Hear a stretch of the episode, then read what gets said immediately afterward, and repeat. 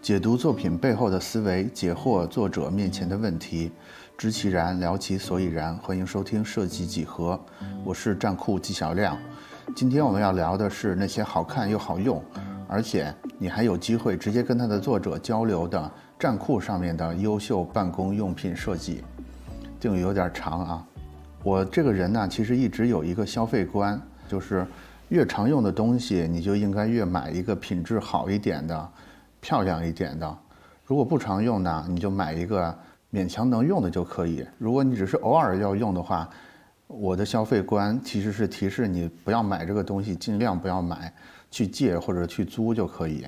那么作为设计师的我们呢，我们从事的这个案头工作最常用的东西，那无疑就是这些办公用品了。尽管有时候我们的这些工业设计师可能要下车间，我们的空间设计师可能要进工地。甚至我们平面设计师也可能要盯印厂，但是我们大部分时间都是在办公室里边度过的，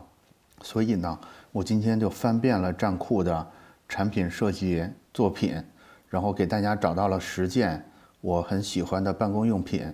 然后把它做成一个收藏夹推荐给大家。大家可以在站酷搜索“站酷办公用品大赏”这个关键词，就可以搜到这个收藏夹，看到这十个作品。由于咱们是音频节目，所以我没有办法用声音表现出这个画面，所以接下来我介绍的时候呢，我尽量会用比较形象的方式替大家介绍这些作品，同时也是方便可能你正在开车或者是你不方便现在打开电脑的听众。那我这个收藏夹的名字叫做“办公用品大赏”呢，嗯，其实有知道的小伙伴就知道了，我是在致敬两个日本的比较有影响力的办公用品的评选。一个叫做文具屋大赏，一个叫做日本文具大赏。我给不了解这两个评选的听众简单介绍一下。这个文具屋大赏啊，它是由文具店的从业人员组成的一个评选，它其实更加偏重真实的市场效果和消费者的感受。而第二个这个日本文具大赏呢，就更加偏重设计的视角，更加注重这些入选产品的创新性。大家呢，如果你你对办公用品的品质比较讲究的话，我在这里推荐这两个日本的办公用品大赏，大家可以去搜一下，他们每年都会评出一些很棒的文具来。介绍完这个收藏夹呢，咱们就开始正式进到今天的推荐环节。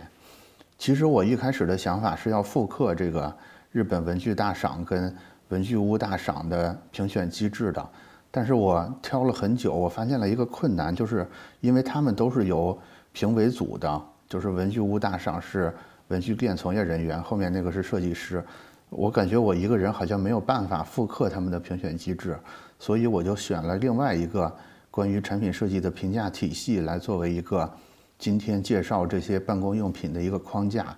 这个框架是什么呢？它就是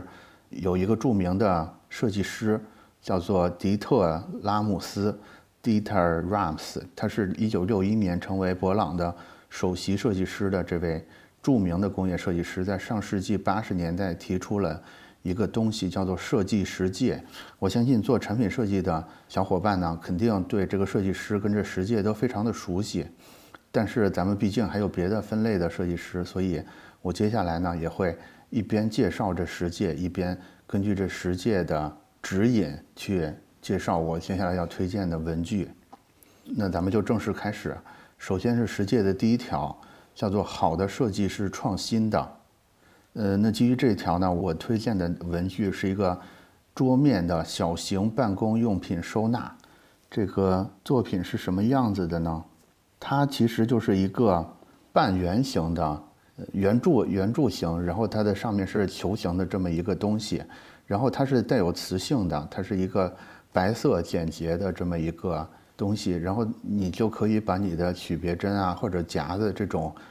这种铁的就容易散落的这些小文具吸在这个上面。这个其实还不是关键，更关键的是它在这个磁性的中间这个可以吸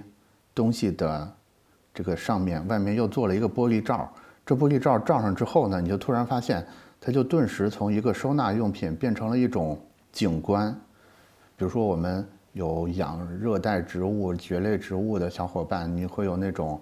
玻璃罩，然后在美术馆的时候，有的装置艺术的时候，也会有为了保护作品的这种玻璃罩。它总之罩上之后呢，你其实一开始是随手扔了这个，呃，一些曲别针这些乱七八糟的东西吸在那个上面，但是这个罩子一罩，它就从一个用品变成了一个艺术品，你知道吧？整个氛围就不一样了。我觉得它是很好的，符合了这个设计实界的第一条，就是好的设计是创新的。我觉得它是。用了玻璃罩这种形式，把整个氛围从一种实用主义的氛围变成了一种偏艺术品的一个氛围。然后呢，实践的第二条就是好的设计是实用的。好的设计是实用的呢，我在站内找到了一个作品，这个作品是一个桌面的磁吸记事白板。它是什么样的呢？它其实就是一个一个铁的面板，然后它下面有一个弯曲的。立角让它可以立在桌面上。我们有的办公桌是有一块那个铁皮的板子，我们日常会把一些便签儿啊用磁铁给它粘在上面。但是有的办公桌没有这个东西，这个时候你就可以用这个这个铁板，这个这个很漂亮又很简洁的这个铁板来完成这样的工作了。它其实可以很稳定的立在桌面上，然后下面有一个小盒，你可以放一些笔呀、眼镜啊、手机啊。然后上面那个板上，你可以用磁铁粘一些便签等等之类的。我觉得它是一个很实用的一个小用品，也符合实践的第二条，叫做好的设计是实用的。然后设计实践的第三条叫做好的设计是唯美的。在唯美这一条呢，我也挑了一个站内的作品，叫做白驹过隙的便签式台历。这个设计工作室叫做马路。它这个便签式台历是什么意思啊？它就是在一整块实木上面刻了七个格子，正好是一周，周跟周之间呢都有一个小小的隔断，白驹过隙嘛，就是那个缝隙都有一个小小的缝隙，它所以它整个呈现的是一个长条形的一块木板，这个木板上面有缝隙，好像看起来也没有什么了不得的东西啊，但是它唯美在哪儿呢？唯美在它就是这个台历同时配了很多。树木形状的便签纸，你就可以把便签纸贴在这个木条的后面，然后整个这个木条呢，它就变成了一个像一条路一样，然后那些便签纸呢，就好像路边种的树一样。然后呢，它还特别在，我觉得这个是设计师的一个巧思啊，他特别把周六周日的这个这个木条做了一个可分离的设计，然后上面有一个。有一个凹陷的马的形状啊，对我刚才忘说了，它这个组件里还包括一匹小白马。有时候你每天来之后，你可以把小白马放在那个当天的那个，比如说今天是周一，你就放在周一；今天是周三，你就放在周三。然后后面的树呢，也可能周三有什么事儿，你白马就放在这儿，就提醒你说啊，今天是周三，我应该办周三的事务了。他在周周日的时候特意的。在这个木板上做了一个凹槽，然后这个小白马呢就可以躺着放在里边。它其实就提示说周末你应该躺平休息一下。我觉得也是特别可爱的一个设计啊，这是好的设计是唯美的。然后下一个实践叫做好的设计能让产品说话。好的设计能让产品说话呢？我在站内选了一个作品叫做水泥签字笔。水泥签字笔呢，它其实就跟我们日常用的。签字笔差不多，不同的地方是什么？就是它那个笔杆是用这个清水混凝土做的。为什么它能对应到好的设计，能让产品说话呢？是因为大家知道水泥这种材质啊，它本身就不是一个特别坚硬的材质，所以它会随着你在使用过程的时间逐渐磨损。然后因为因为你有一些汗呐等等之类的，你常用的那个部分呢也会磨的颜色更深，变得更光滑。它久而久之呢。它就自然因为你的使用，让这个笔有了你自己的一种独特的气息。你在看到这个笔的时候，就好像这个笔就是有一个养成一样的过程。所以我我感觉它是让你的整个这段使用这段笔的时间，好像在对话一样。这是好的设计能让产品说话。然后下一个实践第五条叫做好的设计是谦虚的。好的设计是谦虚的呢。我选了一个作品，叫做斜角文件夹。为什么说这个这个作品是谦虚的呢？是因为这个作品真的看起来就跟我们日常用的最常见的文件夹，可以说百分之九十八都是一样的。它只做了一个小小的创新，就是大家知道我们那个文件夹它是有一个有一个扣的，那那个那个扣扣完之后。呃，整个文件夹就变成封闭状态嘛。它唯一的不同是那个扣打开之后，里边的那个开口，我们一般都是直角的嘛。它做了一个十度的切角，这个十度的切角呢，其实是一个非常小的调整，但是带来了一些好处。比如说，我们可以在不撑开这个文件夹的情况下，就看到里边文件的内容是什么。或者说，我们在整理文件的时候，我们可以借助这个切角，让这个纸不必完全，让这个文件不必拿出来，在文件夹之内就完成这个查找跟整理的过程。嗯，我觉得整个这个设计就是特别的克制，完全符合就是好的设计是谦虚的这么一个设计的原则，就是他没有去做一个大刀阔斧的去重新设定人们的需求是什么，而是真的就捕捉到了一个很很细微的点，做了一个小小的调整。这是第五条，然后第六条叫做好的设计是诚实的。好的设计是诚实的呢，我又找到了另外一件也是也是混凝土水泥的一个办公用品，叫做是决一这个，他们英文名叫 F O N E，决一这个设计工作室出品的混凝土办公用品，它其实就是一个置物台这么一个东西，它跟我们平常放的这种。嗯，文具盒就是放在桌上，我们用来插笔、用来放一些细碎物品的一个台子，是形制是差不多的，唯一的区别就是它是清水混凝土的。我觉得它诚实的地方就在于它选了这个混凝土这种材质，它就是一种很朴实无华、很沉稳的感觉。同时，因为这种材质它本身自重比较大，其实也能让整个产品变得更稳重一些。然后，这种混凝土的颜色。也能更适配各种各样的环境，这是好的设计，是诚实的。我觉得就是不做这这种过多的装饰跟花哨的设计，这体现了一种诚实的态度。然后设计实践的第七条叫做好的设计是耐用的，好的设计是耐用的。这儿呢，我挑选了一个作品，这个作品叫做凹凸存钱罐儿，它跟我们日常所用的存钱罐不一样。我们日常用的存钱罐经常是那种瓷的。就是我们我们存完钱要以破坏这个存钱罐为代价把里边的钱取出来。我当然能明白，它也不是为了浪费啊，它就是一种防止你防止小孩儿就是存了就是忍不住总要拿出来。但是这个存钱罐呢，它改用了一种软胶的材质，有两种形态的切换，就是嗯软胶它有一个口，有一种往里投币的时候很方便投的状态，也有一种。可以把那个口反向打开的另一种形态，它用这种方式呢，就实现了反复可用的一个状态。同时，嗯，整个造型也是比较简洁漂亮的，甚至呢，它还可以当成一个花瓶来使用。我觉得它对比传统存钱罐有个最大的特性，就是变得更耐用了。所以我就对应到了第七条，叫做好的设计是耐用的。然后第八条就是好的设计是追求细节的。好的设计是追求细节的呢。我找到了一个作品，叫做模块化桌面组件。这个作品呢，其实是偏概念化的一个东西啊。它是一个，就是它看起来有点像我们小时候玩的华容道那种那种感觉。也就是说，一个大块里边有很多形状各异的小块儿，然后这些小块儿呢，其实是可以对应到各种功能组件的，比如说笔架，比如说尺子，比如说杯子。等等各种各样的可能性，其实都可以用这种组件化的思维给它做出来。就是好，为什么我认为它是它跟好的设计是对应细节的，是可以对应起来的呢？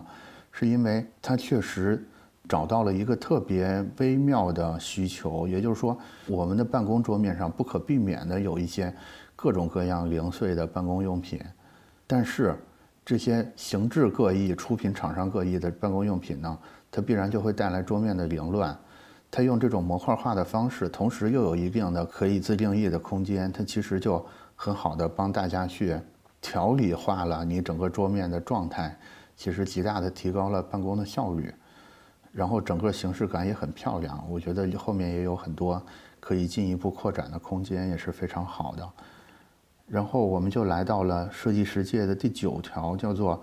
好的设计是关心周围环境的，嗯，在这一条呢，我挑到了一个概念作品，就是这个作品没有真的投产，它是一个创意马克笔。大家知道，我们传统的马克笔基本上是很多设计师画图时候要用的，马克笔这种东西呢，我们每次就是一买就要买很多，然后买完之后呢，我们经常会有一个专门收纳的盒子，因为它在笔帽上要印上色号啊等等之类的，它肯定是要便于拿取的同时呢，又是一个耗材。这个创意马克笔创意在什么地方呢？它把每个笔都做成了一种，嗯，圆角的三角形柱体的形状。然后在内侧的地方都都放了一个小小的磁条，这样每四根笔呢，它就可以吸在一起，变成一个四叶草这样的形状。它为什么是关心周围环境的呢？是这样一来呢，我们就可以根据我们现在在做的不同的项目，把这个不同的四色给它组组合成一个，就是有一定的整体性，又可以拆开来用，同时又很方便的。跟我们原有的这个收纳系统去结合的这么一个，呃，一个产品的形态，这个作品大家都很喜欢，但是现在还没有投产，呃，我不知道卡在什么地方，有可能是成本控制之类的问题。然后是设计实践的第十点，第十点叫做好的设计是简洁的。这个其实其实挑这个作品花了我最多的时间，因为大家知道现在整体的设计流行风格就是偏简洁的，所以其实我刚才说的所有的这些办公用品看起来都是比较简洁的形态，但是我仍然在作品里边挑到了一个真正最简洁的作品，这个作品叫做 Cube 笔筒。这个笔筒简洁到什么程度啊？它其实就是一个方形的笔筒，然后分成了两个部分。就是它在大方形里边套了一个四分之一大的小方形，小方形是比较矮的，大方形是比较高的，就没有了。用的材质也是一种半透明的材质，然后整个形态呢，也就是我刚才说的一个大立方体里边有小立方体。作者是这么说设计思路的啊，他说整个 cube 分成了两个部分，就是外沿比较高的那个立方体呢，可以用来放比较高的笔，比如说铅笔。那铅笔。逐渐用短了，或者有橡皮之类比较短的物品的时候呢，大家会自然的把它放到比较短的这个中间那个小的方形里边，这样来方便下次使用。半透明的材质呢，也给它带来了一种